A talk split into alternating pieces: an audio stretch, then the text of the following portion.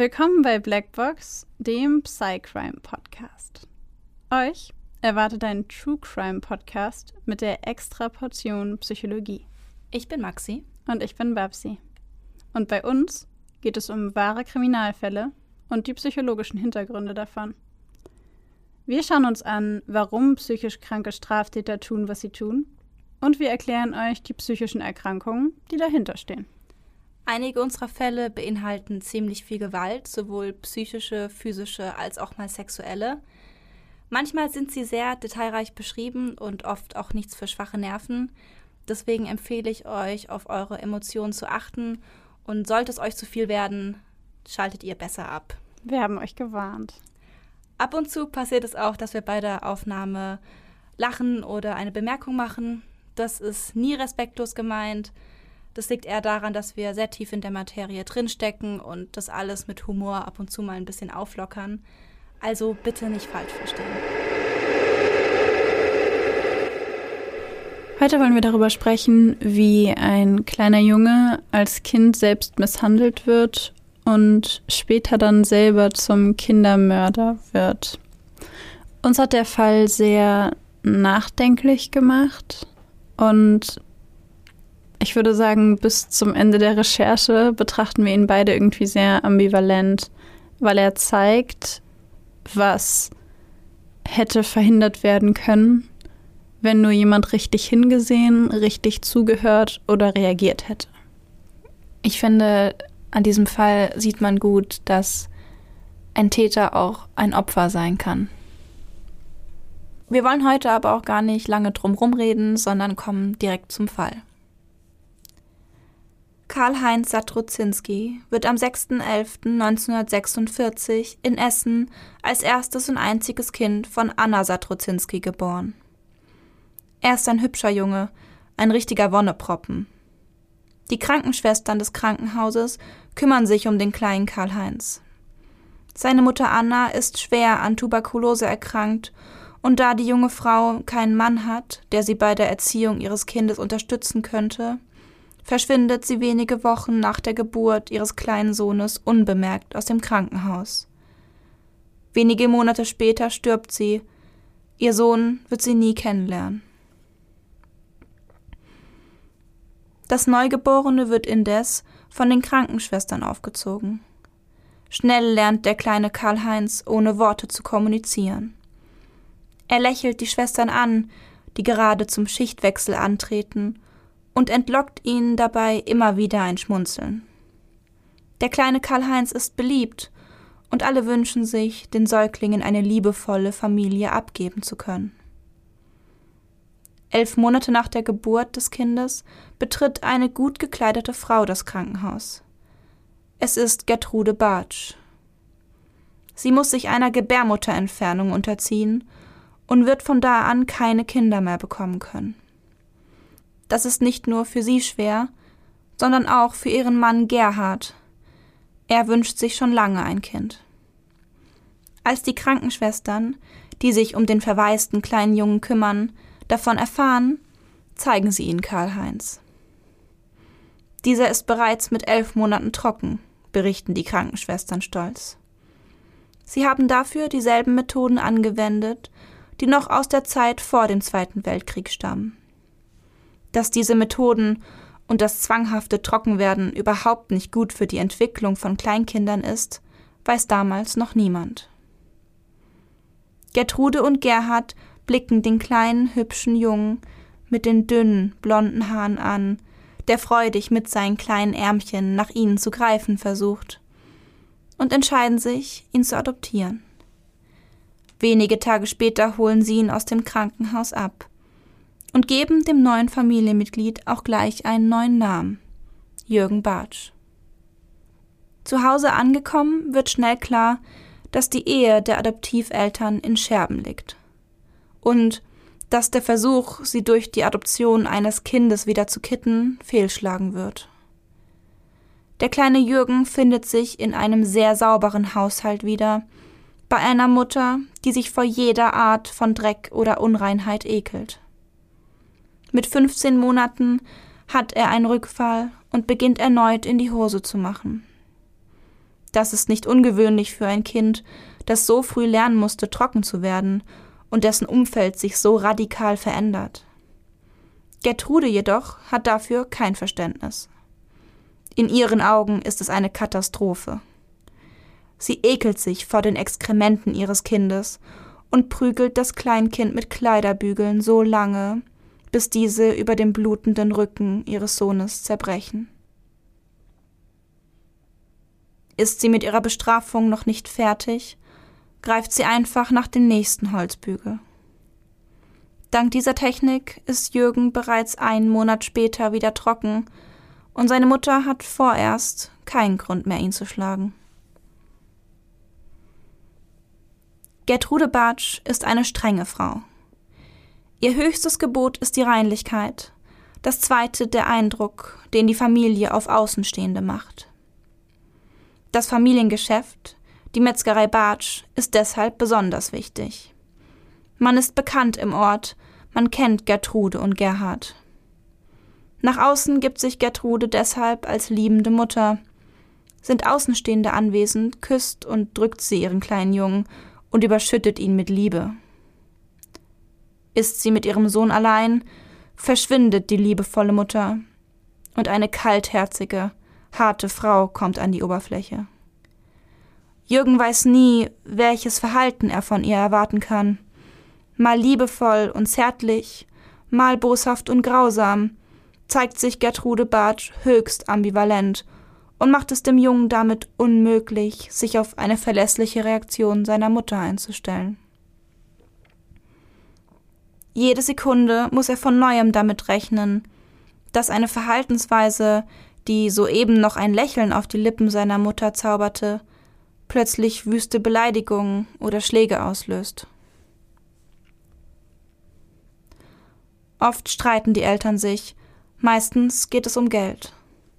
Manchmal wirft Jürgens Vater seiner Mutter vor, den Jungen zu misshandeln, woraufhin diese nicht selten mit Tellern um sich wirft und tobend vor Wut im Haus umherschreit. Mehr als einmal sieht Jürgen seinen Vater zusammengesunken auf dem Bett sitzen und bitterlich weinen. Regelmäßig verlässt Gerhard Bartsch das Haus, um mit Freunden etwas trinken zu gehen.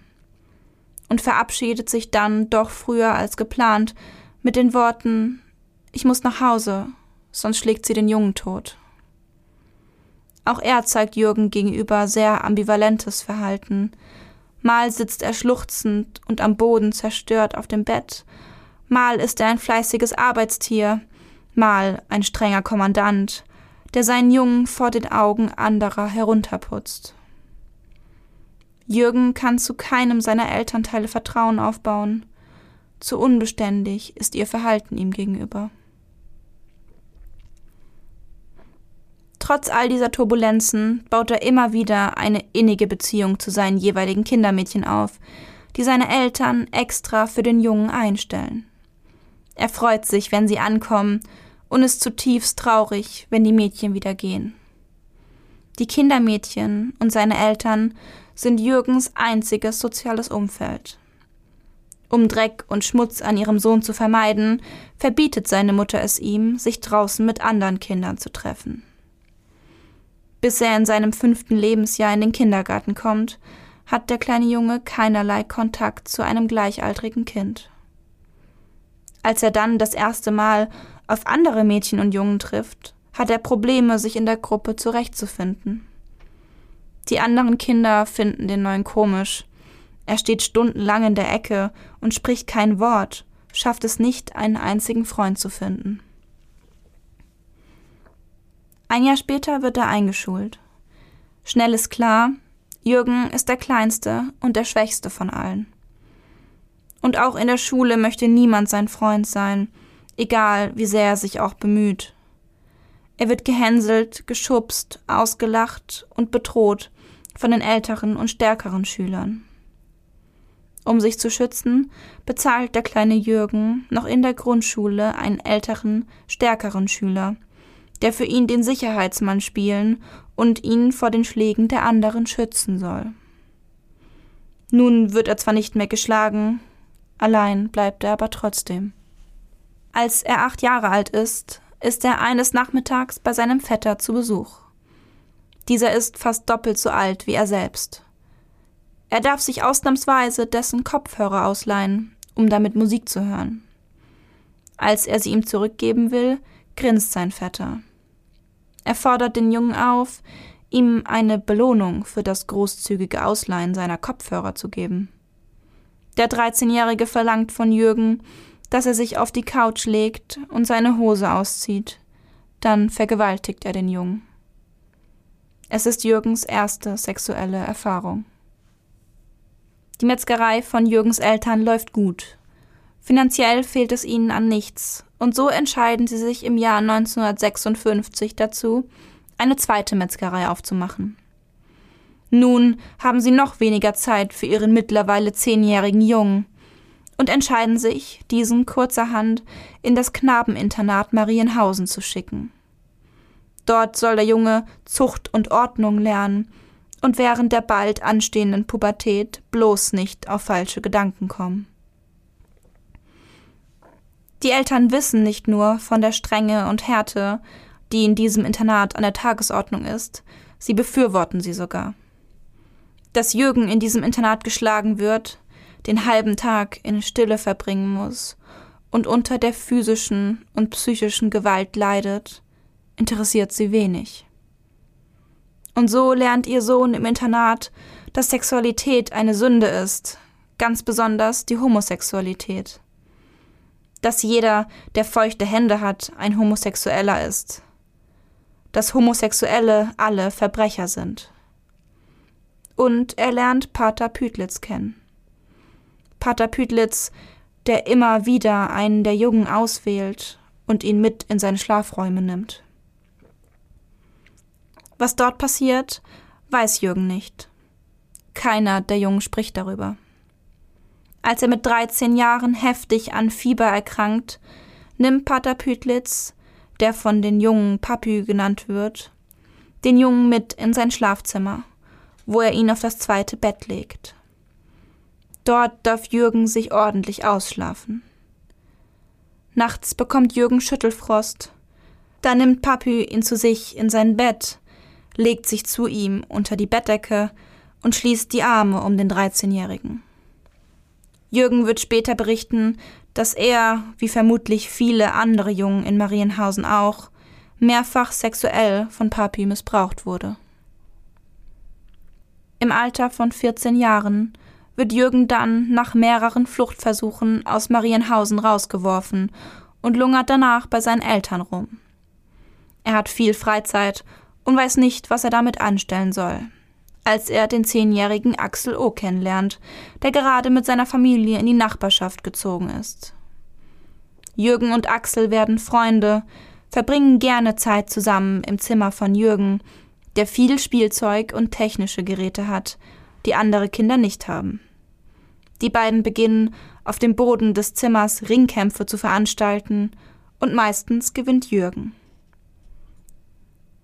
Er bemerkt, dass es ihn erregt, wenn er als Sieger auf dem Körper des jüngeren Axel liegt. Eines Tages beschließt er, einen Schritt weiter zu gehen. Er zieht Axel auf seinen Schoß und schiebt eine Hand in dessen Lederhose, berührt ihn im Intimbereich. Axel lässt es geschehen, und Jürgen nimmt an, dass es auch für ihn angenehm ist.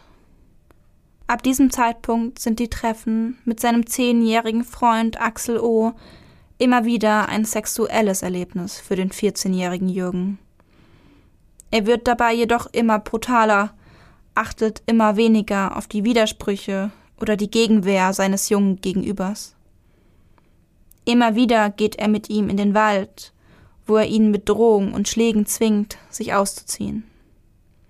Dann beginnt er, dem Jungen Schmerzen zuzufügen, indem er ihn übers Knie legt und so fest auf das Gesäß schlägt, wie er nur kann. Dreizehnmal schlägt er zu, danach ist alles still. Axel weint nicht, doch er spricht kein Wort. Jürgen erkennt, dass er zu weit gegangen ist und beginnt zu weinen. Er bittet Axel, ihn zu schlagen. Er hätte mich totschlagen können, ich hätte mich nicht gewehrt. Doch Axel tut nichts dergleichen.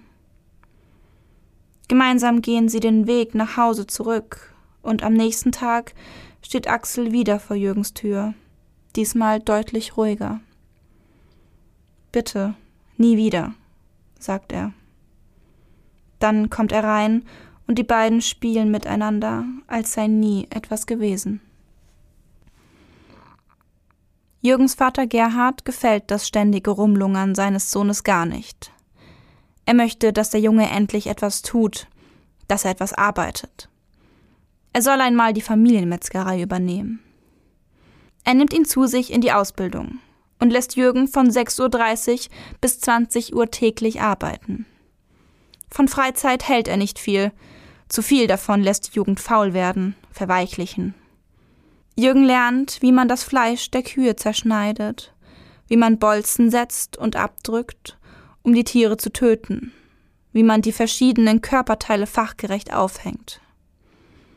Es gefällt dem Jungen nicht. Wann immer es geht, verdrückt er sich nach vorne an die Theke und geht dort der Verkäuferin zur Hand. Als diese ihn fragt, wieso er nicht hinten beim Schlachten ist, sieht er sie an und sagt Ich kann doch nicht die Lämmchen schlachten, die schauen mich immer so treu an. Auch beim Abschießen des Bolzens wendet er sich, so oft es ihm möglich ist, ab. Nach der Arbeit geht Jürgen immer direkt nach Hause, zieht sich die Klamotten aus, die seine Mutter ihm für den heutigen Tag ausgesucht hat, und lässt sich dann von ihr baden. Er zieht seinen Schlafanzug an, den sie ihm bereits im Schlafzimmer zurechtgelegt hat, und setzt sich zwischen seine Eltern ins Ehebett, um gemeinsam mit ihnen Fernsehen zu sehen, bevor es in sein eigenes Schlafzimmer geht. Doch manchmal, selten, hat er Zeit, sich mit anderen Kindern draußen zu treffen und durch die Gegend zu ziehen. Auf einem dieser Streifzüge entdecken sie eine Höhle, Sie zünden eine Zeitung an und leuchten in die Dunkelheit hinein. Sie lachen, blödeln herum, rufen in die Höhle hinein und rennen schnell wieder hinaus. Die anderen gehen nach Hause, doch Jürgen bleibt vor der Höhle stehen. Sie fasziniert ihn. Er weiß, dass hier nur selten Kinder spielen, und auch Erwachsene haben keine Lust, sich in der feuchten Dunkelheit dieses alten Luftschutzbunkers zu verlieren. Doch er fühlt sich darin wohl. An den Felswänden wächst Farn. Es ist still. Friedlich. Jürgen hat einen Ort gefunden, der nur seiner ist. Einen Ort, den er zu seinem Reich erklärt. Einige Monate nach seinen sexuellen Erlebnissen mit Axel merkt Jürgen, dass er sich zu einem männlichen Kollegen hingezogen fühlt. Detlef Düren, ein gleichaltriger Angestellter seines Vaters.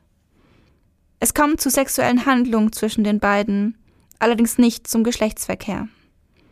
Dennoch passiert genug, so dass Detlef Jürgen schließlich damit droht, alles seinem Vater zu melden. Er verspricht jedoch, es nicht zu tun, wenn Jürgen ihn dafür bezahlt. Dieser ist verzweifelt, hat furchtbare Angst davor, dass sein Vater von seiner homosexuellen Neigung erfahren könnte.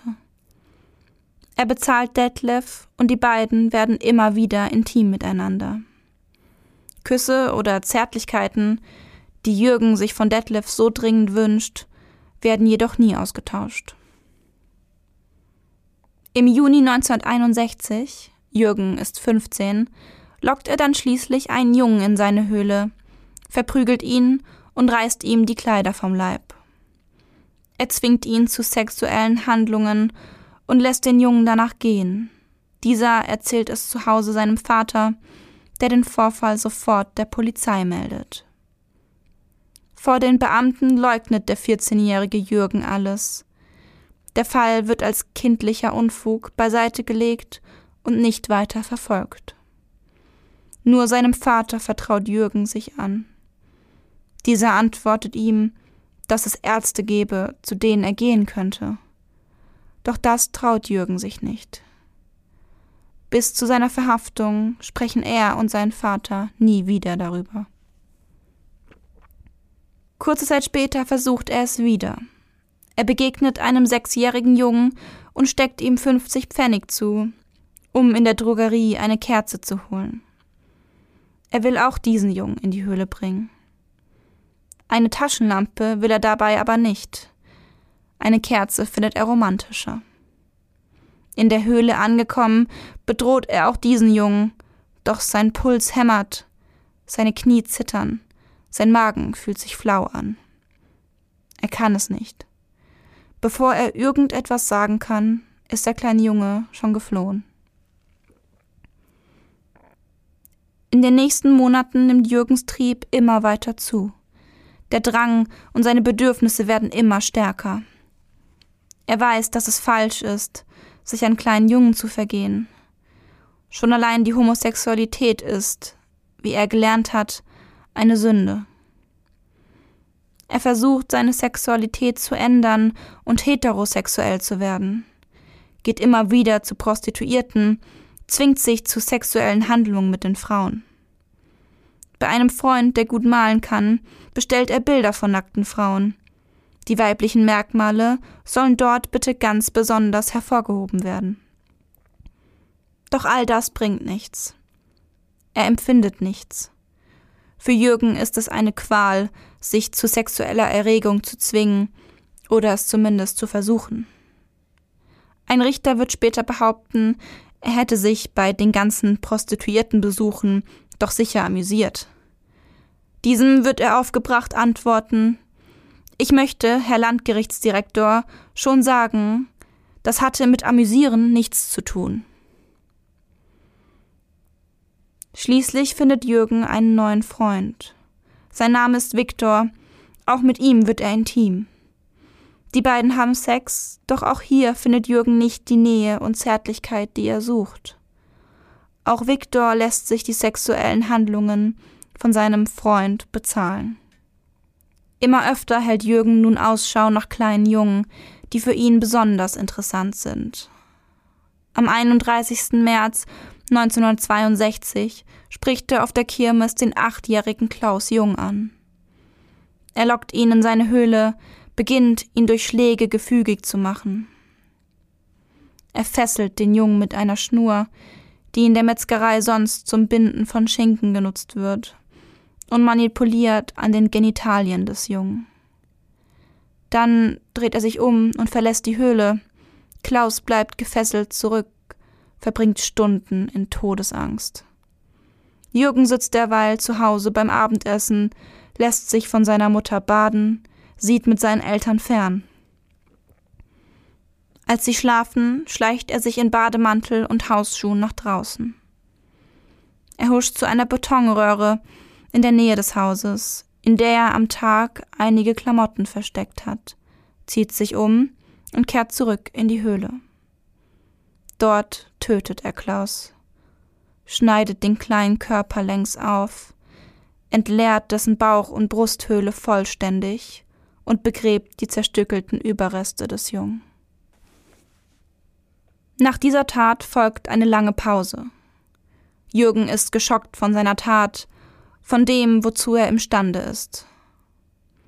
Er schüttet sein Herz einem Priester aus, legt die Beichte ab. Dieser erfährt so von der ersten Tat des jungen Mannes und entscheidet, sie ganz im Sinne des Beichtgeheimnisses für sich zu behalten. Hätte er sich anders entschieden, würden drei weitere Jungen heute eventuell noch leben. 1965 macht Jürgen seinen Führerschein. Er ist jetzt 19 Jahre alt und mobil. Er kann mit seinem Auto durch die Gegend fahren, um auch woanders als in seinem Heimatort Langenberg nach Jungen Ausschau zu halten. Das Auto, das er sich ausgesucht hat, ist alt. Das Türschloss wurde falsch eingebaut. Man muss den Hebel nach oben drücken, um die Tür zu öffnen. Der Motor röhrt und auch die Sitze haben schon bessere Zeiten gesehen. Doch es ist sein Auto. In Essen-Holsterhausen erblickt er aus dem Auto den 13-jährigen Peter Fuchs.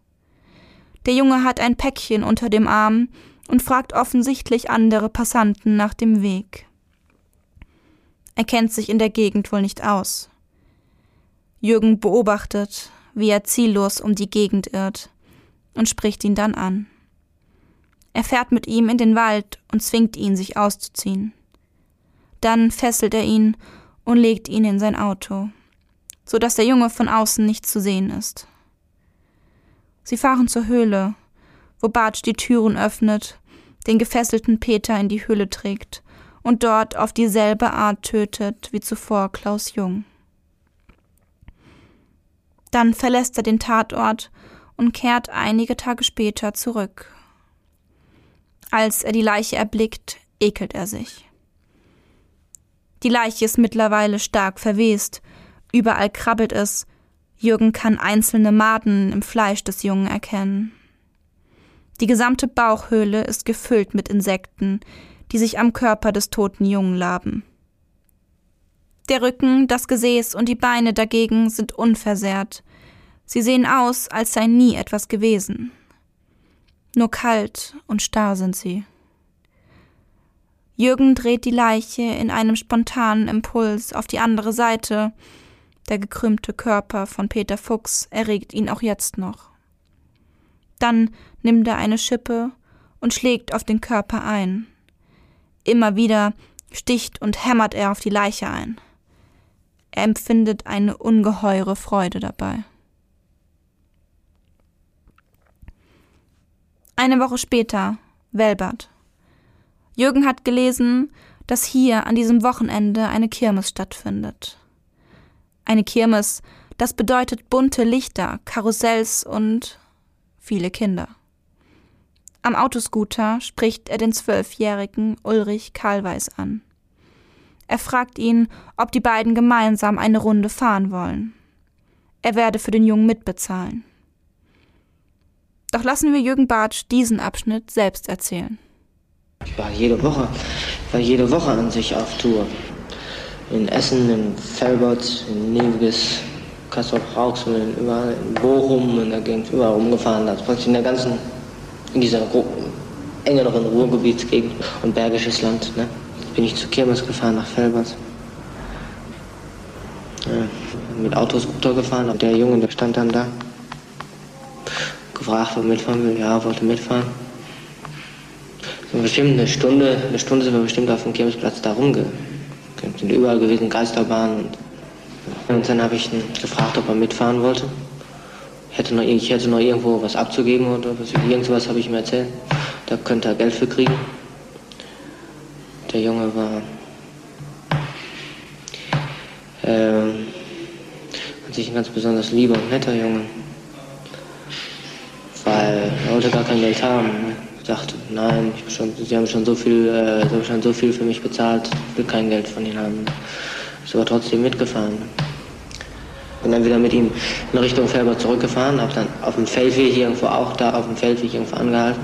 Das ist manchmal nicht, was diese, was, was, was diese Kinder für, eigentlich von Umständen her für einen scheiß Pech gehabt haben, das ist nicht zu fassen. Wenn die Tür vom scheiß Volkswagen nicht falsch rum eingesetzt, der Schloss, wenn das nicht falsch rum eingesetzt gewesen wäre. Er hätte die Tür, hätte den Griff nach oben drehen müssen. Er konnte nicht wissen. Nicht? Da war es natürlich aus, da hatte ich ihn gehabt. Der wusste genau, was, was ihm blühte. Ja. Dann habe ich ihn ausgezogen und gefesselt. Und ja. Dann habe ich dann einen Hammer genommen hinten so einen schweren Hammer und dann habe ich ihn dann Kopf geschlagen. Jürgen Bartsch legt den leblosen Körper des Jungen in sein Auto und fährt zu seiner Höhle. Er nimmt an, den Jungen getötet zu haben. Das Blut läuft in Strömen aus dem Körper des Zwölfjährigen. So viel Blut.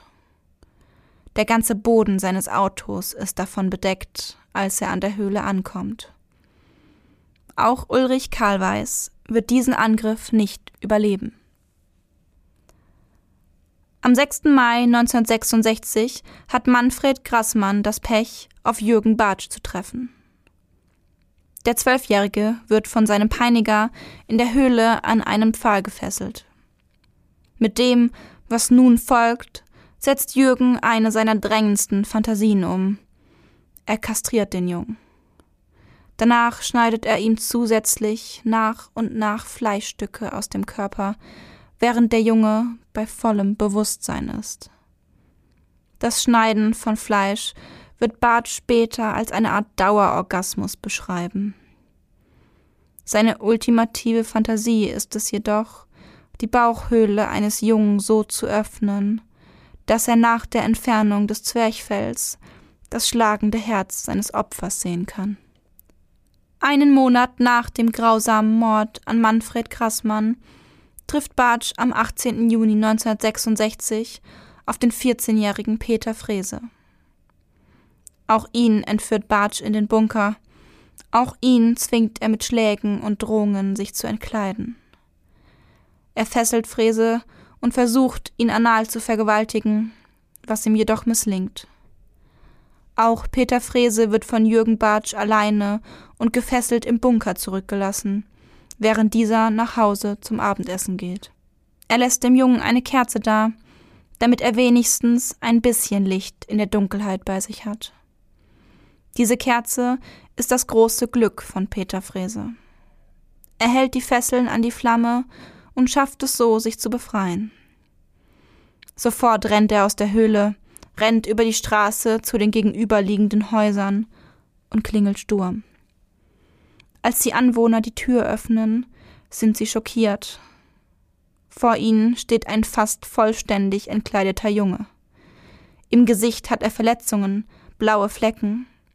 Seine Hände sind hinter seinem Rücken gefesselt und an den Füßen hat er Brandverletzungen. Noch unglaublicher als der Anblick des Jungen ist jedoch die Geschichte, die er ihnen erzählt. Sie alarmieren sofort die Polizei. Basierend auf den Schilderungen des Peter Frese nehmen die Beamten Jürgen Bartsch wenige Tage später in seinem Elternhaus fest.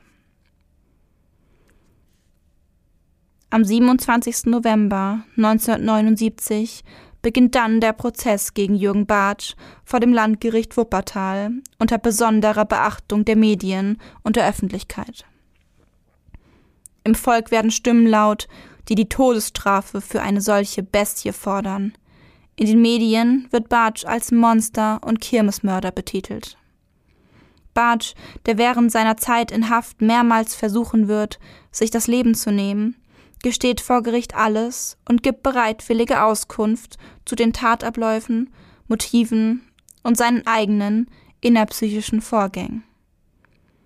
Auf die Frage, ob er nie Grauen oder Entsetzen gegenüber seinen Taten empfunden hätte, antwortet der 19-Jährige das ist ja nicht so, als ob, nicht so, als ob man sagte, jetzt hast du gerade nichts zu tun, jetzt, kriegst, jetzt gehst du mal eben um die nächste Ecke und bringst mal einen Menschen um. Man fühlt sich ja bedrängt. Ich würde es durchaus als Zwang bezeichnen. Also das Gefühl, du musst es tun. Trotz des jungen Alters von 19 Jahren zum Zeitpunkt der ersten Tat wird Jürgen Bartsch am 15.12.1967 zu lebenslanger Zuchthausstrafe verurteilt. Bartsch geht in Revision und erhält im zweiten Verfahren eine angemessene Begutachtung durch insgesamt 24 Sachverständige, darunter auch Experten für Sexualstörungen. Diesmal wird Bartsch als ein Getriebener eingestuft, als jemand, der zwar wusste, dass die begangenen Handlungen nicht richtig waren, der aber nicht in der Lage war, seinen Trieb unter Kontrolle zu halten oder nach Vernunft zu handeln. Das Gericht folgt den Empfehlungen der Sachverständigen und spricht Bartsch am 6. April 1971 vermindert schuldfähig. Er erhält eine Jugendstrafe von zehn Jahren und wird anschließend in der Heil- und Pflegeanstalt Eichelborn untergebracht. Die Unterbringung erfolgt aufgrund gesundheitlicher Gründe schon vor Ablauf der zehn Jahre. Sie hilft Bartsch jedoch nicht in erhoffter Weise.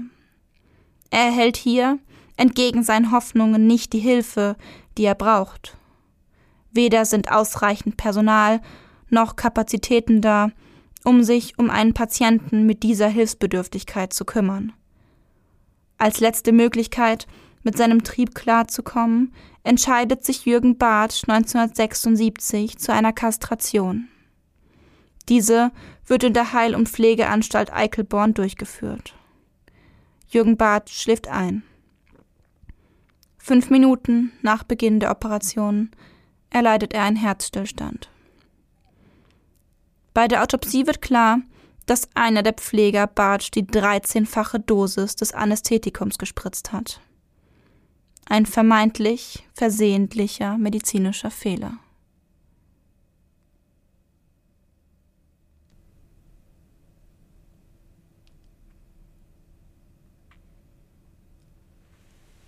Stille.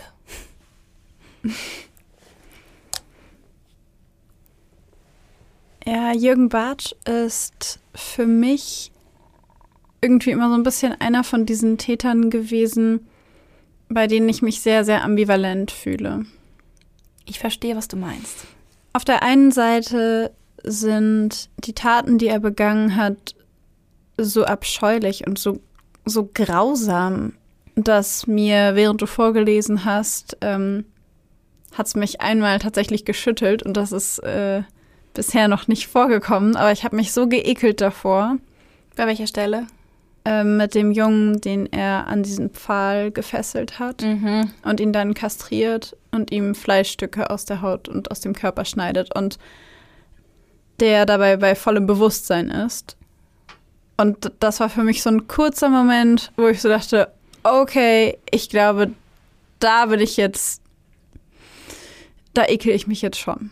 Ja, ich weiß, was du meinst. Ich finde, also wenn man sich das halt vorstellt, wie das gewesen sein muss da, ich stelle mir das halt wirklich als so, ja, dieser, dieser, dieses Vorgehen als so ein, so ein bestialische Handlung, würde ich schon fast sagen, weil er da Ja. noch lebt und schreit und dann, ah, das ist, Ja, und ich habe irgendwie in meinem Kopf, ich, ich stelle mir sowas aber auch immer bildlich vor. Ich kann es auch nicht lassen. Ich mache das gar nicht mit Absicht, aber es, ich kann gar nicht anders ähm, bei Geschichten. Und ich habe die ganze Zeit im Kopf dieses flackernde Kerzenlicht und man sieht irgendwie Oh. hinter ihm an den Wänden so ein bisschen grün fahren und Mhm. alles ist voller Blut. Und das ist halt so das, was ich im Kopf habe. Und da war ich einfach für einen Moment lang an einem Punkt, an dem es mich geschüttelt hat, weil ich das so ekelhaft fand und die Vorstellung so abstrus und so grausam. Und auf der anderen Seite, und das finde ich an diesem Fall so schwierig, der löst in mir so eine wahnsinnige Dissonanz aus, also so eine wahnsinnige Spannung zwischen zwei Seiten quasi. Weil ich auf der anderen Seite an Jürgen Bartsch als Kind denke und daran denke, wo das alles herkam, daran denke, wie sehr er versucht hat, seine Sexualität abzuändern, wie er versucht hat, mit seinem Vater darüber zu sprechen. Ich meine, natürlich, da hatte er bereits einen Jungen angefasst und ähm, auch in die Höhle geschleppt, aber wenigstens noch nicht ermordet. Und da spricht er mit seinem Vater und nach dem ersten Mord beichtet er es dem Geistlichen. Und es hilft ihm niemand. Niemand sagt irgendwas, niemand schreitet ein. Alles, was sein Vater zu sagen hat, ist, da gibt es irgendwie Ärzte für. ja, Und dass er selber als äh, Junge so furchtbare Misshandlungen erfahren hat, lässt mich da immer so zwiegespalten sein bei Jürgen Bartsch. ja, ja, mir geht's genauso. Übrigens, danke, jetzt habe ich auch ein Bild im Kopf. Jetzt habe ich gerade auch, musste Ach, mich auch mir leid. kurz schütteln. Entschuldigung. Das hast du mir sehr schön in meinen Kopf gesetzt jetzt. Ähm, also ich habe das aber auch ganz stark bei Jürgen Bartsch, ähm, weil man halt auf der einen Seite, manchmal habe ich das Gefühl, dass es so wirkt, wie, dass er zwischendurch wie so Hilferufe sendet, wo man hätte was machen können, wo andere hätten, wo er anderen irgendwie so die Möglichkeit gibt, es zu stoppen, weil er es selbst vielleicht nicht schafft. ja. Ähm, und auf der anderen Seite sind dann diese schrecklichen Taten, wo sich natürlich in einem alles sträubt, da diesen kleinen unschuldigen Jungen zu sehen, den er, der am Anfang ja war, weil man natürlich das nicht mit diesen Taten in Einklang bringen will oder kann. Absolut. Ich habe ähm, an der Stelle, wo du gesprochen hast von den Aussagen, was für ein Monster, was für eine Bestie, da musste ich auch daran denken, wir hatten das Thema ja in einer unserer letzten Folgen, dass wir dazu neigen, diese Menschen so zu bezeichnen, um sie nicht mehr als Menschen wahrzunehmen, also quasi um sie zu entmenschlichen. Ich glaube, in der Ja. Folge über Josef Fritzl haben wir darüber Genau, gesprochen. ja. Und da ist es mir wieder aufgefallen, dass ich dachte, das wundert mich überhaupt nicht, dass die Medien ihn als Bestie und als Monster bezeichnen. Auf der anderen Seite muss man aber eben auch gucken, dass das vorher mal ein misshandeltes Kind gewesen ist und ein Opfer gewesen ist. Und das hat jetzt nichts damit zu tun, dass ich diese alte Kiste wieder rausholen will im Sinne von, oh ja, eine schlechte Kindheit rechtfertigt alles. Ich möchte hier gar nichts rechtfertigen. Ähm, ich glaube nur, dass es häufig eine Erklärung ist für das, was passiert und passiert ist. Und an der Stelle bei Jürgen Bartsch, finde ich, ist das so deutlich wie bei wenigen Fällen, die wir hier ja. bisher hatten dass man sich denkt, verdammt nochmal, wenn da irgendjemand was gesagt hätte und irgendjemand was gemacht hätte, wenn irgendwer sich auch nur ansatzweise verantwortlich gefühlt hätte für diesen Jungen oder für diesen jungen Mann oder für dieses Kind, hätte das anders aussehen können. Und das macht mich an dem Fall so wütend, weil ich auf der einen Seite dann gar nicht so wütend auf Jürgen Bartsch sein kann, weil ich denke, ja, es war furchtbar, was du gemacht hast, aber verdammt nochmal, es hätte dir auch jemand helfen müssen, als du noch ein Kind warst. Ja. Ja. Muss auch dazu sagen, dass natürlich wir versuchen, ich meine auch in diesem Podcast versuchen immer zu erklären und zu verstehen, wie es dazu kommt. Aber verstehen heißt natürlich nicht entschuldigen. Ne, verstehen heißt einfach nur herausfinden, was dazu führt. Und wenn in den Medien eben von Bestie und Monster die Rede ist, kann ich das auch voll nachvollziehen, weil es halt einfach nicht so ganz in unsere Köpfe gehen möchte, dass das mit einfachen, dass es mit jedem Kind passieren kann im Grunde wenn man nicht aufpasst. Und das will man natürlich nicht sehen und dann kommt schnell das mit den Monster und Bestien. Ja. Was ich nachvollziehen kann, diesen Impuls habe ich, muss ich sagen, auch manchmal. Ja, ja das natürlich. ist ja normal. Absolut. Ich glaube nur, dass es so wichtig ist, dass wir, selbst wenn wir diesen Impuls haben, hinter die Fassade gucken und uns eben genau solche Fälle angucken wie Jürgen Bartsch. Weil ich glaube, dass man an diesem Fall sehr, sehr viel lernen kann. Total. Das war ja auch ein richtiger Gamechanger in der Rechtspsychologie, dieser Fall. Er war nämlich deswegen ein Gamechanger, weil er eben einer der ersten, ich glaube sogar der erste Serienmörder in Deutschland war, der zum einen in der Lage war, seine Gefühle zu reflektieren und die Gedanken und dazu bereit war, das alles zu erzählen, seine Motive aufzudecken, seine Gedanken zu dem Zeitpunkt ähm, und eben auch seine Lebensgeschichte Revue passieren zu lassen. Und deswegen war das so ein großer Fortschritt in der Forschung dass er ihm da so bereitwillig drüber erzählt hat. Weil man sich dann so drüber austauschen konnte. Genau, und weil man dann eben so gemerkt hat, okay, ähm, da ist jetzt was schiefgelaufen, da ist was schiefgelaufen und sich ja total viele auch Sachverständige damit beschäftigt haben und die haben jedes Detail seiner Kindheit auseinandergepflückt. Ähm, und es ist ja in vielen Fällen, haben wir es ja auch schon oft jetzt gesagt, dass es manchmal uns auch total schwer fällt, Infos über die Kindheit zu finden oder über generell die Vergangenheit des Täters. Und es dann einfach wirklich schwer ist zu sagen, ja, was ist denn jetzt der Grund? Warum wird ein Mensch so und warum tut ein Mensch sowas? Und bei Jürgen Bartsch war es eben natürlich nicht eindeutig zu bestimmen, das ist es nie, aber es gab genug Anhaltspunkte oder man konnte sagen, okay, das vielleicht oder das vielleicht oder das vielleicht. Ja. Ja, voll. Ich finde das so schade, dass genau in diesem Fall, in dem es so viele Anhaltspunkte gab, weil es gibt ja viele Täter, da hat man gar nicht so viele Anhaltspunkte. Also da ist man zumindest ne, das ist wieder so eine Sache mit den Informationen, haben wir so viel Informationen, dass wir das sagen können. Aber ausgehend von dem, was wir uns bisher so angeschaut haben, gibt es auch viele Täter, in denen man in der Kindheit und Jugend jetzt gar nicht unbedingt so die eine Sache findet, die sie massiv von anderen unterscheidet. Also da gibt es vielleicht keinen sexuellen Missbrauch, keine massive Gewalt, keine Gewalterfahrungen an sich, wo man sich dann fragt, wo kommt das her? Mhm. Und auf der anderen Seite ist es da natürlich sehr viel schwieriger, vorab irgendwie sagen zu können, oh, ich glaube, da passiert irgendwas nicht so Gutes ähm, in der Psyche dieser Person, wohingegen es bei Jürgen Bartsch so offensichtlich gewesen ist. Ja. Weil er ja auch vorher schon Kinder angegriffen hat, ohne sie zu töten, ohne ihnen irgendwas anzutun und sein Vater ja sogar davon erfahren hat. Ja. Mit diesen Worten würde ich sagen, springen wir weiter in die psychologische Analyse, psychologische Diskussion. Ja, und an dieser Stelle wollen wir euch, wie immer, die alten Hasen unter euch wissen das schon, sagen, dass die Analysen, die Theorien und alle Erklärungsansätze, die wir aufstellen, nicht zwingend richtig sind, nicht zwingend vollständig sind und wir auch keine Garantie oder Gewähr dafür übernehmen, dass das alles genauso stimmt, sondern dass das nur etwas ist, das wir uns überlegt haben, das wir recherchiert haben, das uns plausibel erschien. Genau.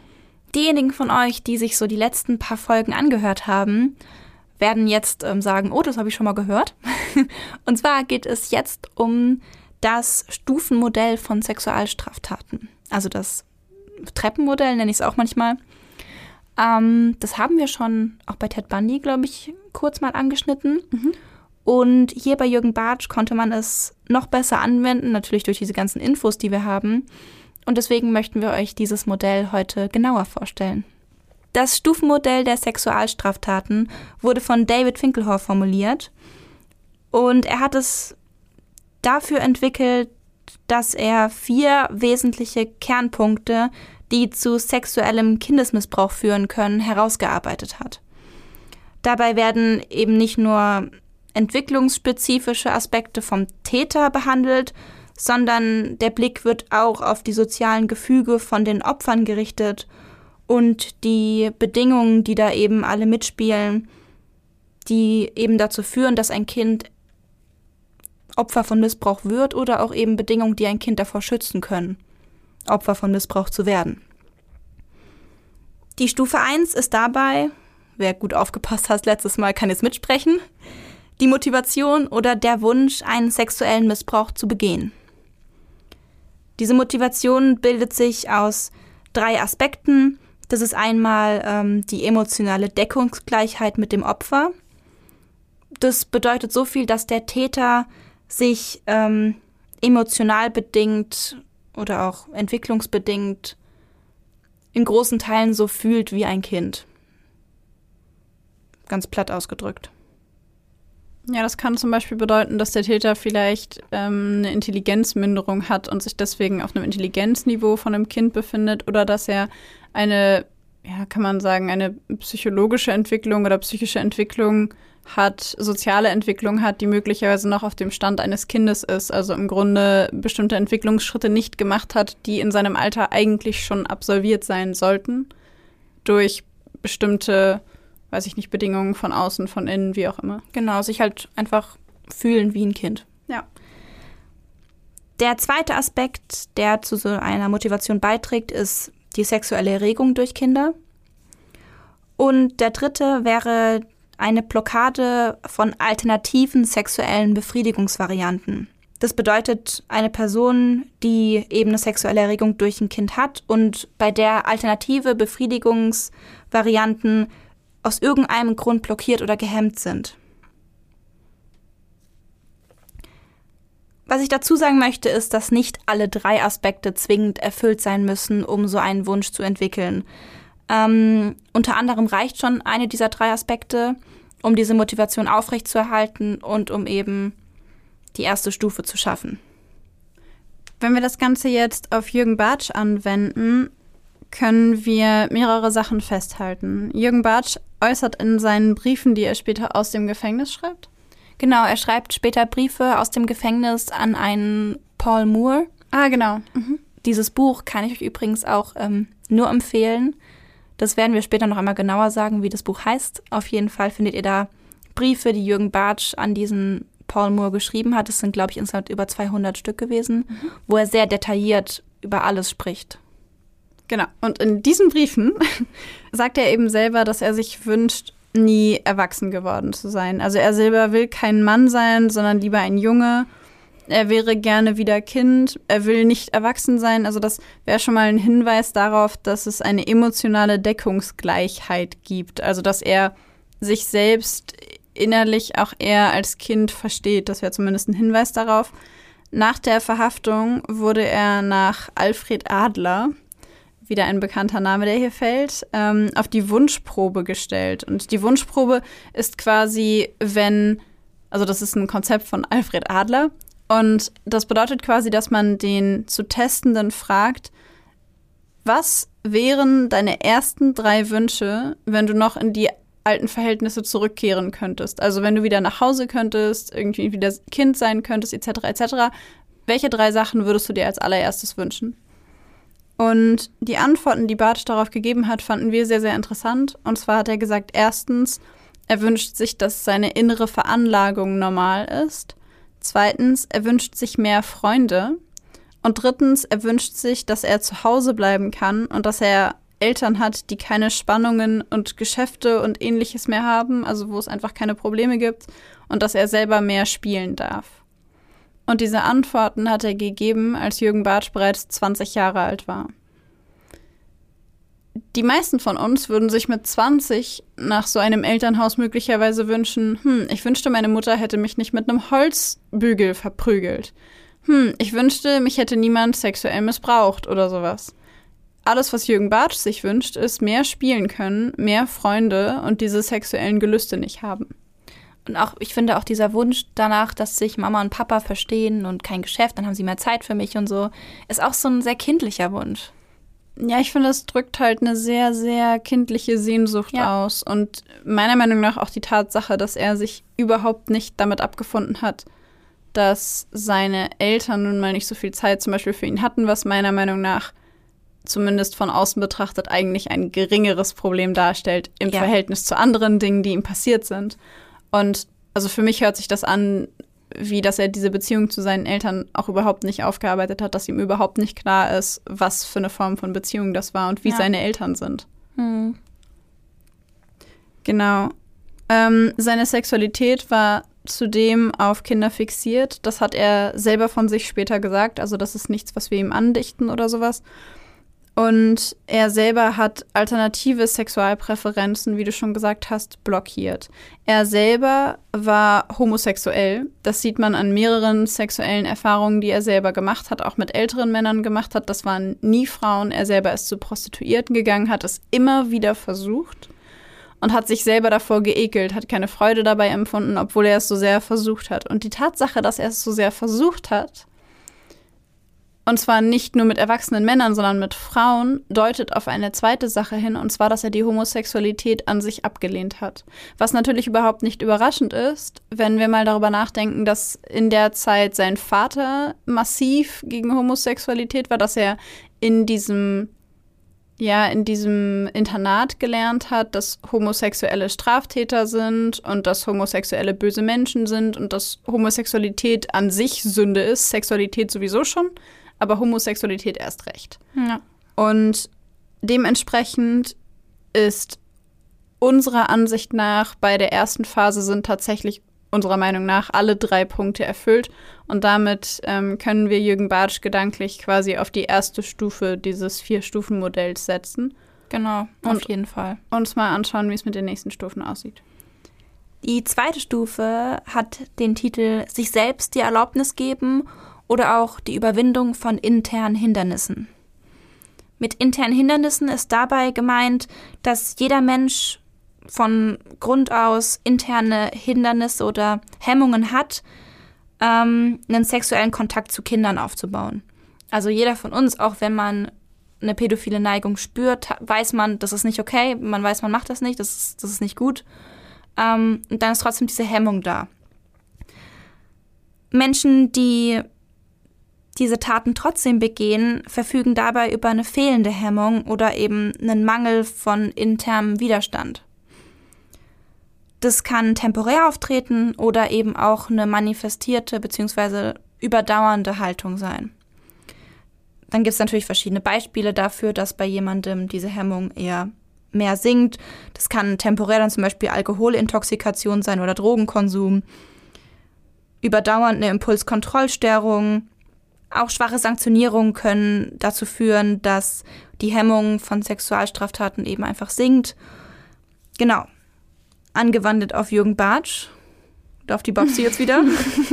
Angewendet auf Jürgen Bartsch können wir dazu sagen, dass seine interne Hemmung durch einmal den individuellen Sexualtrieb stark gehemmt war, weil er ja selbst sexuelles Interesse an Kindern hatte und er selber eben auch diese sadistische Prägung hatte. Er selber hat ja von sich gesagt, dass er bei dem Herausschneiden von Fleischstücken aus seinem Opfer einen wie anhaltenden Orgasmus hatte. Und er hat später auch mal zu Protokoll gegeben, dass der Gewaltakt für ihn viel sexueller war als der Sexualakt an sich.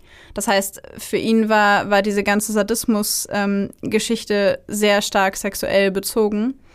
Und durch diese Kombination von seinem Sexualtrieb und dieser sadistischen Prägung war seine interne Hemmung, das mit Kindern zu machen, äh, beziehungsweise an sich Missbrauch zu begehen, aber auch Kindesmissbrauch zu begehen, massiv gehemmt. Er selber hat äh, Kinder sexuell stark idealisiert, also hat sie sehr, sehr auf den Podest gestellt und gleichzeitig hat er sie verabscheut und sie gehasst. Und er selber hat das sehr intensiv gespürt. Ihm war die ganze Zeit über klar, dass er das nicht darf, dass das nicht richtig ist und dass das, was er da tut, auf jeden Fall falsch ist, aber er konnte es nicht stoppen. Ja. Die Stufe 3 beschreibt Möglichkeiten zur Tatbegehung finden oder auch die Überwindung von externen Hindernissen. Dabei steht im Zentrum die Frage, welchen sozialen Einflüssen die kindlichen Opfer ausgesetzt sind. Finkelhauer hat dabei herausgefunden, dass Kinder, die isoliert und ohne soziale Kompetenzen aufwachsen, anfälliger dafür sind, Opfer von sexuellem Missbrauch zu werden. Tatsächlich ist es auch so, dass Täter ja, so wie Jürgen Bartsch es auch gemacht hat, ähm, erstmal beobachten und ganz genau entscheiden, welches Kind sie jetzt eben für die Tat auswählen. Und dabei fließt natürlich das Verhalten der Kinder maßgeblich mit ein, also eben wie das Kind wirkt, wie das Kind sich gerade verhält. Das heißt natürlich nicht, dass die Kinder an dem Missbrauch schuld sind. Das wollen wir an der Stelle auf ja. keinen Fall sagen. Nicht falsch verstehen. Wir sagen nicht, die Kinder sind schuld am Missbrauch, sondern nur, dass die Täter sie sehr genau beobachten. Genau, und dass manche Verhaltensweisen für Täter eben abschreckender wirken als andere. Ähm, zum Beispiel wirkt ein Kind, das sehr selbstbewusst auftritt ähm, und zum Beispiel vielleicht auch bei einer Annäherung sehr vehement sich wehrt, eher abschreckender auf den Täter als eins, was vielleicht in gestörten Familienverhältnissen aufgewachsen ist und damit eher nach Nähe, Anerkennung und Aufmerksamkeit von anderen fremden Personen sucht und damit eben einfach so schlimm es sich anhört, ein leichteres Opfer ist. Ja, ich habe mal von, äh, da muss ich mal kurz einwerfen, von einer Studie gehört, ich kriege sie gerade nicht mehr zitiert. Ich weiß mhm. nur noch, dass ich darüber ähm, einen relativ kurzen Artikel gelesen habe. Und zwar ging es da um ein ähnliches Prinzip, allerdings mit Vergewaltigern und Frauen. Ja. Und da haben sie ähnliche Versuche gemacht und herausgefunden, dass zum Beispiel Frauen, die mit erhobenem Kopf und mit geradem Rücken geradeaus gehen und sehr selbstbewusst, sehr tough wirken, nach außen hin wahnsinniges Selbstbewusstsein ausstrahlen, sehr viel seltener Opfer werden als Menschen, die unsicherer wirken. Und damit will ich auch nicht sagen, dass Frauen schuld daran sind oder dass überhaupt irgendein Opfer schuld daran ist. Schuld ist immer, immer der Täter, ausnahmslos. Aber es gibt Menschen, die für Täter attraktiver auszuwählen sind, weil die Wahrscheinlichkeit geringer ist, dass es Gegenwehr gibt oder genau. dass das jemand mitbekommt oder was auch immer. Also es liegt nicht am Opfer selbst, sondern daran, dass bestimmte Sachen für den Täter einfach, es senkt die Hemmschwelle. Ja. Aber versteht uns bitte nicht falsch, wir nehmen an dieser Stelle definitiv keinen Täter in Schutz und wir sind auch nicht der Meinung, dass irgendein Opfer irgendwas dafür kann. Im Gegenteil. Außerdem ist eine Möglichkeit zur Tatbegehung auch eben die Möglichkeit, allein mit dem Opfer zu sein. Ist ja logisch, in einem, auf einer Kirmes die Tat vollziehen hätte Jürgen Batsch auf keinen Fall gemacht, weil da ihm zu viele Leute zugucken. Wenn er aber mit denen alleine eben in der Höhle ist, dann schon eher ist die Möglichkeit da. Ja. Angewendet auf Jürgen Bartsch ähm, bei dieser dritten Stufe. Bartsch hat selbst während der Haft eine Art Hilfestellung für Eltern formuliert, in denen er genau gesagt hat, wie Eltern ihre Kinder vor potenziellen Sexualstraftätern schützen können. Was im Umkehrschluss bedeutet, dass er seine Opfer sehr, sehr genau beobachtet hat, dass er genau analysiert hat, welches Opfer ist leichter zu bekommen, bei welchem Opfer habe ich mehr Erfolg, also bei welchem Menschen habe ich mehr Erfolg, es zum, zum Opfer zu machen und da viel auf Körpersprache und ähnliches reagiert hat und sich eben durch diese Informationen dann Opfer herausgesucht hat, die diesen Charaktereigenschaften entsprachen und für ihn dann leichter zu bekommen waren. Und durch den Bunker an sich, durch diese Höhle, von der er spricht, konnte er mit den Opfern natürlich auch alleine sein. Also er hat sie angesprochen, hat ihr Vertrauen, ähm, ja, ihr Vertrauen gewonnen und sie dann mit in den Bunker genommen und dort diese furchtbaren Dinge mit ihnen gemacht zu der Präventivmaßnahmen oder zu den Präventivmaßnahmen bei Sexualstraftaten von Kindern Nur kurz zwei Sätze dazu. Kinder, die aufgeklärt sind über Sexualität und die aufgeklärt sind darüber, dass Erwachsene sie nicht anfassen dürfen und dass ihr Körper ihnen selbst gehört, sind weniger anfällig für sowas. Also für an sich Kindesmissbrauch. Und wenn er doch passiert, ist die Wahrscheinlichkeit sehr viel höher, dass sie es ihren Eltern oder jemandem anders anvertrauen, weil sie wissen, dass das nicht richtig ist. Und nicht ihre Schuld. Und nicht ihre Schuld. Wichtig ist, dass Kinder wissen, dass ihr Körper ihnen gehört und dass kein Erwachsener dieser Welt mit ihrem Körper etwas machen darf, das sie nicht wollen. Genau. Nur so viel dazu. Genau, so viel dazu, weil diese Diskussion doch immer wieder aufkommt, wie, wie früh Sexualität Kindern nahegebracht werden darf. Ja. Mein äh, kleiner Tipp an dieser Stelle, ich habe das auch irgendwo in einem Pädagogikbuch mal gelesen. Ja, ich, ich kenne das aber auch. So viele Fragen beantworten, wie das Kind stellt, kindgerecht beantworten. Wenn das Kind aufhört zu fragen, hört man selber auf zu reden. Eine gute Regel. ja. Zurück zu den Stufen. Die vierte Stufe hat den Titel Den Widerstand des Kindes überwinden. Damit sind sowohl ähm, Manipulationsversuche gemeint, wie zum Beispiel das Kind mit Aufmerksamkeit, Zuneigung oder eben auch durch Bestechung wie Süßigkeiten, ähm, keine Ahnung, Tierchen, alles Mögliche zu locken. Wenn das nicht reicht oder das Kind sich eben körperlich wehrt, passiert es auch, dass Täter eben, um die Widerstände des Opfers zu überwinden, Gewalt anwenden. Angewendet auf Jürgen Bartsch bedeutet das, er selber hat seine Opfer auf der Kirmes gefunden. Er hatte da schon den Plan, sie zu missbrauchen und sie zu töten. Und sobald die Situation für ihn ein geringes Entdeckungsrisiko geboten hat, hat er seine paraphilen Neigungen ausgelebt. Und er selber hat natürlich dafür gesorgt, dass er erstmal in diese Umgebung kommt, in der er unbeobachtet ist, weil er die Kinder dorthin gelockt hat. Und dann hat er wenn das Kind Widerstand geleistet hat, mit massiver Gewalteinwirkung dagegen gewirkt. Also er hat im Grunde beides, was du gerade genannt hast, nacheinander benutzt. Ja. Erst hat er die Kinder gelockt mit diesen ganzen Geschichten und hier, ich zeig dir was und wir suchen uns einen Schatz und keine Ahnung. Mhm. Und dann, wenn es dann soweit war, hat er massiv mit Gewalt und Drohungen und Schlägen und Einschüchterungen auf sie eingewirkt, um den Widerstand zu brechen. Und äh, dementsprechend können wir Jürgen Bartsch an dieser Stelle auf die oberste Stufe des Vier-Stufen-Modells stellen, weil an dieser Stelle hat er diese Tat begangen. Genau. So, jetzt haben wir sehr viel darüber gesprochen, welche Widerstände, Hindernisse überwunden werden müssen, damit eine Sexualstraftat überhaupt passiert. Weil wie wir jetzt wissen, das passiert nicht von heute auf morgen. Das hat eine lange Geschichte, bis es dann tatsächlich soweit ist, dass eine Tat passiert. Jetzt geht es aber darum, wie konnte es denn passieren, dass Jürgen Bartsch diese Neigung oder diese Wünsche überhaupt hatte? Und jetzt, Freunde, ab auf die Couch. Der Sigmund Freud ist jetzt wieder am Start. die Psychoanalyse wird jetzt wieder ausgepackt. Ihr wusstet, dass es wiederkommen würde. Wir sind Psychologen, was sollen wir machen? Vor allem, es passt aber voll gut, weil in der Zeit, wo Jürgen Bartsch festgenommen wurde, war gerade so eine Blütezeit der Psychoanalyse. Also reihen wir uns auch in die Zeit ein. Fühl dich frei. I feel free. Tu es. Okay.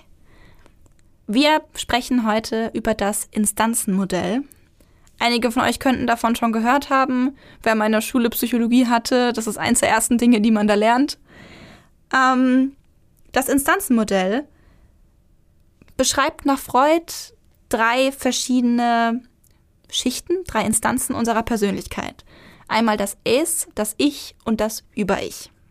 Das S könnt ihr euch dabei so vorstellen, das enthält alle Anteile der Persönlichkeit, die einen triebhaften Charakter haben. Also alles, was, alle Formen von Lust oder Unlust. Also wenn ich jetzt sage, eigentlich bin ich im Abnehmen, aber ich habe jetzt so Lust auf eine Pizza und dann mir wirklich eine Pizza bestelle, dann ist mein Is am Werk, weil ich ja einfach nur nach meiner Lust handle und jetzt das mache und eine Pizza esse. Quasi eine unmittelbare Bedürfnisbefriedigung. Genau die ohne irgendwelche Prüfung ist, einfach nur, ich will das jetzt und das kriege ich jetzt. Ja. Das Ich ist dabei der Mediator zwischen den anderen beiden Instanzen, also dem Über-Ich und dem Es. Es vermittelt zwischen den beiden und wägt ab, was nun getan werden muss. Das Über-Ich, um diese drei zu vervollständigen, ist dabei, kann man beschreiben wie das Gewissen.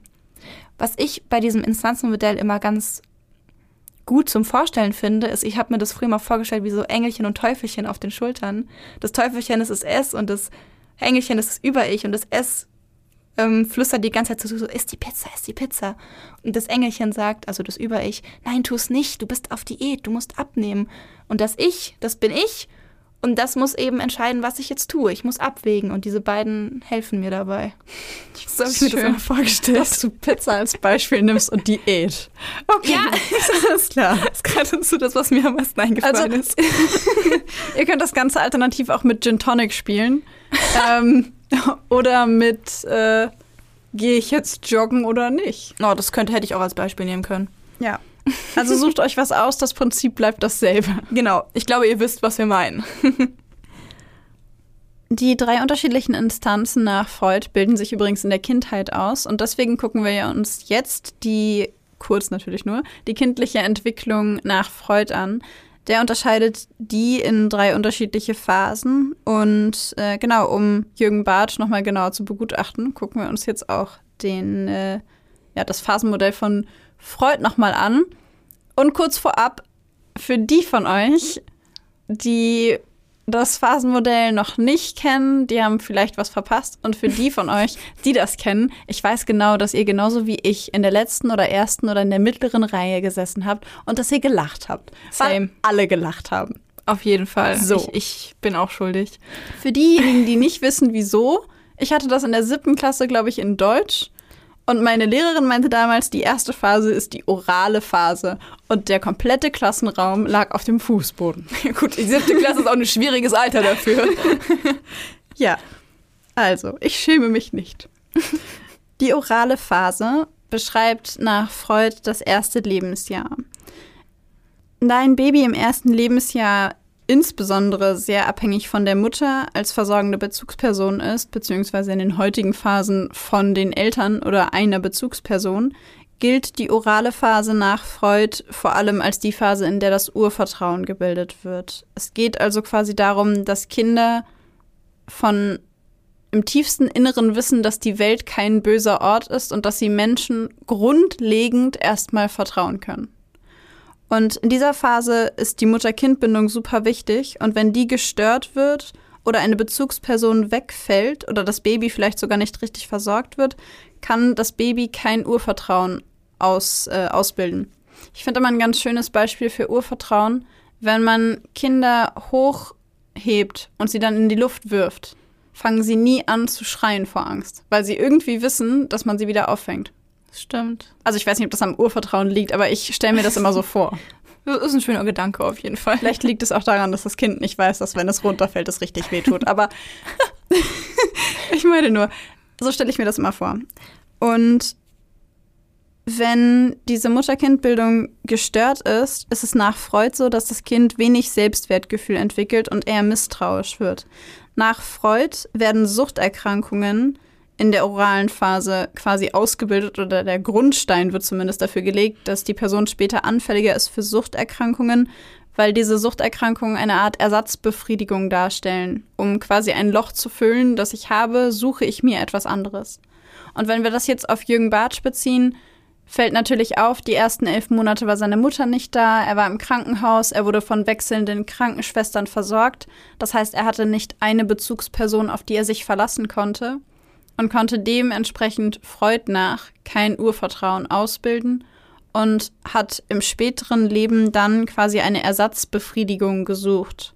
Und diese Ersatzbefriedigung möglicherweise in diesem Trieb, also in dieser Mischung von sexuellem Begehren, Bedürfnis, Macht und Sadismus, das ausgelebt, um diese, ja, also um diese Lücke zu schließen. Was mir da gerade einfällt, ich ähm, erinnere mich, als ich in dem Buch gelesen habe, wie ein Richter ähm, Jürgen Bartsch total fassungslos angeguckt hat und gefragt hat, ob er denn nicht äh, zweimal überlegt hat, als er, also er hat erzählt, dass nachdem der Peter Frese weg war, er kam ja zurück in die Höhle und hat gesehen, der Peter Frese ist weg, hat sich kurz drüber geärgert und ist direkt wieder ins Auto gestiegen und hat den nächsten Jungen gesucht. Und der Richter hat ihn total fassungslos angeguckt und meinte, äh, das ist, das ist ihm, dass es ihm total kaltblütig und herzlos vorkommt, einfach dann sagen, ja gut, dann hole ich halt den nächsten. Und Jürgen Bartschs Antwort darauf war, ja, ich war ja noch nicht befriedigt. Also, dass diese Befriedigung für ihn so einen hohen Stellenwert hatte. Dass es völlig egal war. Da Genau, war gar kein ist- Platz für was anderes. Genau, dass es wirklich dann halt dieser, dieser Drang so stark war, dass er sich nicht mal groß geärgert hat, dass, er, dass da jetzt der Junge weg ist und dass es jetzt auch wahrscheinlich ist, dass er erwischt wird, sondern einfach nur, ich brauche den nächsten, ich, ich muss das, das muss befriedigt werden. Ja. Ja, das ist schon sehr extrem. Ja. Das ist schon sehr extrem. Was ich noch ganz kurz sagen möchte, wir haben jetzt natürlich viel über die eine Bezugsperson gesprochen und über die Mutter-Kind-Beziehung, die Mutter-Kind-Bindung. Natürlich, das ist alles von Freud aufgestellt. Die Mutter-Kind-Bindung kann genauso gut eine Vater-Kind-Bindung sein oder auch eine Oma-Kind-Bindung? Oma-Kind-Bindung.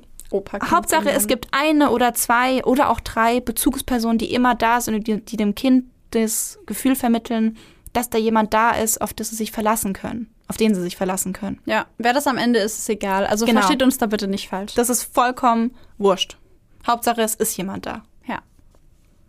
Im zweiten Lebensjahr, und jetzt haben die in der letzten Reihe wahrscheinlich auch wieder laut gelacht, ich habe auch laut gelacht in der Schule, findet die anale Phase statt. Ich habe sogar noch in der Uni darüber gelacht. Ohne Witz, in der Uni ist man doch auch nicht weiterentwickelt in der siebten Klasse. Ich habe mich ein bisschen geschämt, weil ich dachte, komm schon, du studierst Psychologie. Echt jetzt? Aber ich glaube, wir waren nicht die Einzigen. Da waren bestimmt noch mehrere und äh, da wurden auch bestimmt viele Witze gemacht. In Anlehnung an diese Phasen. Oder den Penisneid. Der Penisneid, ja. Hammer. Also Freud war schon ein witziges Kapitel in der Uni. Und auch in der Schule. Das war schon so ein witziges Persönchen. Ja. So, ist aber wieder ähm, serious hier. Die anale Phase ist gleichzusetzen mit der Entdeckung der kindlichen Lust an dem Vorgang des Ausscheidens, sage ich mal so. In dem Alter lernt das Kind eben aufs Klo zu gehen, es lernt ähm, seinen Stuhlgang zu halten oder den Urin zu halten oder eben auch abzulassen. Und ähm, dieser Vorgang von Spannung halten und loslassen ist für das Kind in dieser Phase eine Art von Lustgewinn und auch eine Art von erlebter Kontrolle, weil es dann eben zum ersten Mal merkt, okay, ich kann meinen Körper kontrollieren, ich kann entscheiden, wann was rauskommt oder nicht. You know what I mean. Dabei ist es total wichtig, wie die Bezugspersonen darauf reagieren.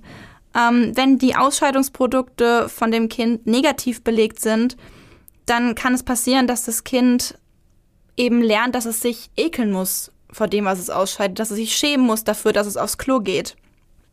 Und bei Jürgen Bartsch war es ja so, dass seine Ausscheidungsprodukte in dem Alter von der Mutter ganz, ganz stark negativ behaftet sind. Ich meine, die hat sich so krass davor geekelt und hat dann sogar ihn mit den Kleiderbügel geschlagen. Ich, als ich das gelesen habe, dachte ich mir wirklich, ich pack's nicht. Ein Säugling mit Kleiderbügeln zu schlagen, dass sie kaputt gehen, weil er eben einen Rückfall hat, also beziehungsweise einen Rückfall mit 15 Monaten, das ist doch eigentlich, soweit ich weiß, Normal. normal, dass Babys sich noch in die Hose machen. Ja, die tragen Windeln, also Babys tragen Windeln Ja. mit 15 Monaten. Genau. Ja. Und dass man dann einen Kleiderbügel auspackt und dieses Kind verdrischt, weil es es nicht, weil es nicht Ja, halten kann. also da brauchen wir gar nicht drüber zu reden, da hört alles auf. Da, da war ich wirklich, ich war wirklich fassungslos, als ich das gehört habe. Ja. Ja. Ähm, genau, müssen wir euch nicht erklären, dass das nicht förderlich für die Entwicklung von einem Kind ist. Ähm, in dieser Phase wird übrigens das Ich als Vermittler zwischen es und Über-Ich und der äußeren Realität entwickelt. Das heißt, hier wird entwickelt diese Kontrollinstanz zwischendrin, die sagt, ich mache jetzt das oder das. Also die eben vernünftig entscheiden kann, welche Handlung jetzt angemessen ist. Das bedeutet, wenn man das jetzt total überspitzt, dann könnte man jetzt vermuten, dass bei Jürgen Bartsch ähm, die Phase dermaßen schief gegangen ist, dass es möglich wäre, dass er nicht wie normal in dieser Phase gelernt hat, das S zu kontrollieren. Also dass er nicht gelernt hat, eine Instanz in sich zu entwickeln, die seine Lust oder eben spontane Bedürfnisse regeln kann. Das heißt, Im nehmen wir- Grunde etwas, das es kontrolliert. Genau. Nehmen wir dann halt eben wieder seinen Trieb, seinen Sexualtrieb, den er ja, so wie es auch mir vorkam, nicht kontrollieren konnte. Ja. Was dann wieder eben dazu passen würde, wenn man das jetzt überträgt, dass da eben keine Kontrollinstanz war, dass er eben nicht in der Lage war, ähm, seine Bedürfnisse zu kontrollieren und zu sagen, das mache ich jetzt nicht. Ja, weil es von außen quasi nur durch Zwang gekommen ist, durch dieses Verprügeln. Genau. Durch Angst vor Strafe, aber nicht aus eigener Entscheidung. Genau. Ja. In der dritten Phase, die, okay, das ist jetzt wirklich das letzte Mal. Warum hat Freud sich solche Namen überlegt? Die dritte Phase ist die phallische Phase.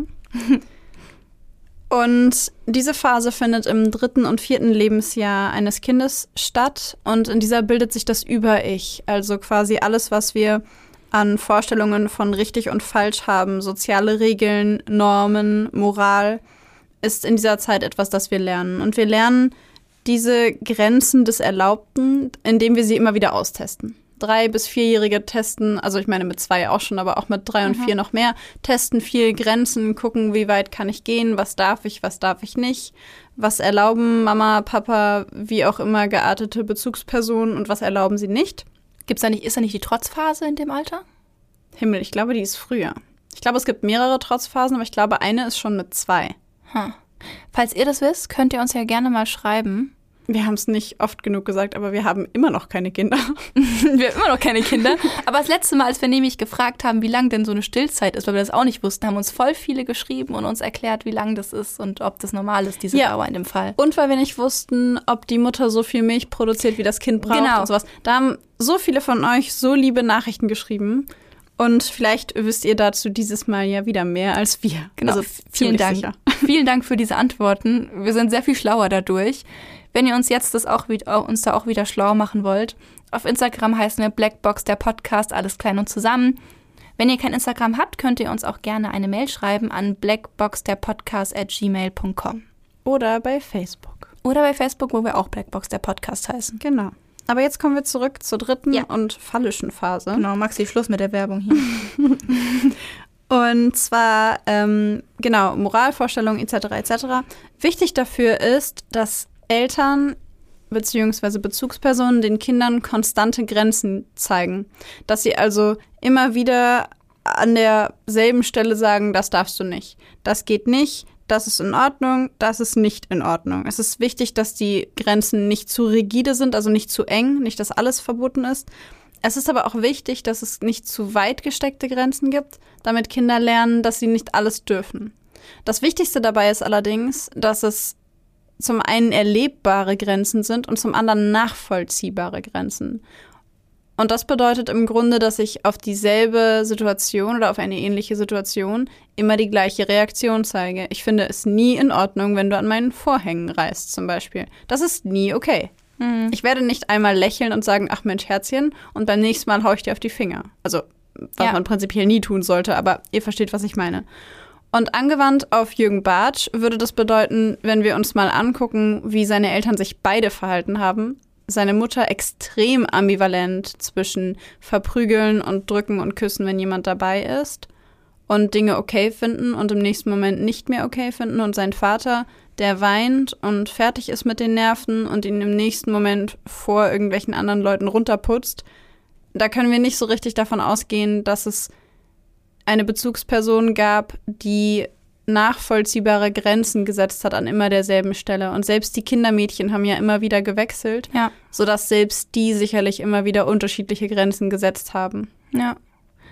Ja, ich meine, er konnte als Kind sich ja nie sicher sein, was für eine Reaktion seine Mutter jetzt zeigt. Genau. Und nach Freud wäre es dann nur allzu nachvollziehbar, wenn Jürgen Barth kein ordentlich nach Moral geformtes Über-Ich ausbildet und demnach nicht in der Lage ist, tatsächlich zu hinterfragen, ist das richtig oder ist das falsch. Ich persönlich würde mich ja nicht ganz anschließen, weil er wusste, dass es falsch Ja. ist, war aber nicht in der Lage, es zu steuern. Genau. Bei Freud muss man ja dazu sagen, dass es auch sehr umstritten ist, was er da so alles von sich gegeben hat. Und dass vor allem dieses Phasenmodell jetzt nicht das ist, was am besten empirisch belegt ist von allen psychologischen Modellen. Ähm, dennoch kommt es immer wieder hoch, dennoch kommt es immer wieder in die Diskussion. Und wir fanden das eben vor allem beim Beispiel von Jürgen Bartsch, ähm, das gut gepasst hat, euch dieses Modell mal näher zu bringen. Genau. Und das wäre es an dieser Stelle von unserer Seite tatsächlich dann auch mit Jürgen Bartsch. Natürlich hätte man jetzt noch ganz viel mehr zu dem Thema Trieb sagen können, zu dem Thema Fantasien. Ähm, da kann man von unterschiedlichen Positionen aus rangehen. Aber Jürgen Bartsch ist sicherlich nicht der letzte Täter, den wir hier vorstellen. Und wir müssen uns ja auch noch irgendwas aufheben für andere Triebtäter, die dann da noch kommen. Oder Triebtäterinnen. Und genau, deswegen würde ich sagen, sagen wir euch noch mal ganz kurz, äh, aus welchen Quellen wir die Informationen haben. Und dann, äh, ja, ne? Sind wir auch hier fertig. das Buch, was ich vorhin ähm, erwähnt habe, ist das Buch Jürgen Bartsch, Selbstbildnis eines Kindermörders von Paul Moore, was ich wirklich nur empfehlen kann. Es ist super interessant, diese ganze Geschichte aus der Sicht von ihm berichtet zu haben und erzählt zu haben. Wenn ihr noch mehr zu Jürgen Bartsch wissen wollt oder genauer wissen wollt, wo wir unsere Informationen alle herhaben, könnt ihr uns natürlich gerne schreiben oder nachfragen. Und genau. In diesem Sinne.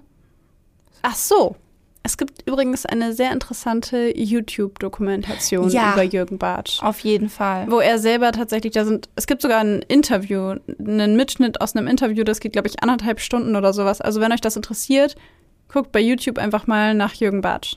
Ja, ist wirklich sehr interessant. Wir haben sehr viel Zeit damit verbracht, uns durch YouTube zu klicken. Ja. So, jetzt ist aber endlich hier mal ne? Schicht im Schacht. Schicht im Schacht. Ruhe also, jetzt. Uns bleibt nichts anderes übrig. Wir sagen nur noch Tschüss.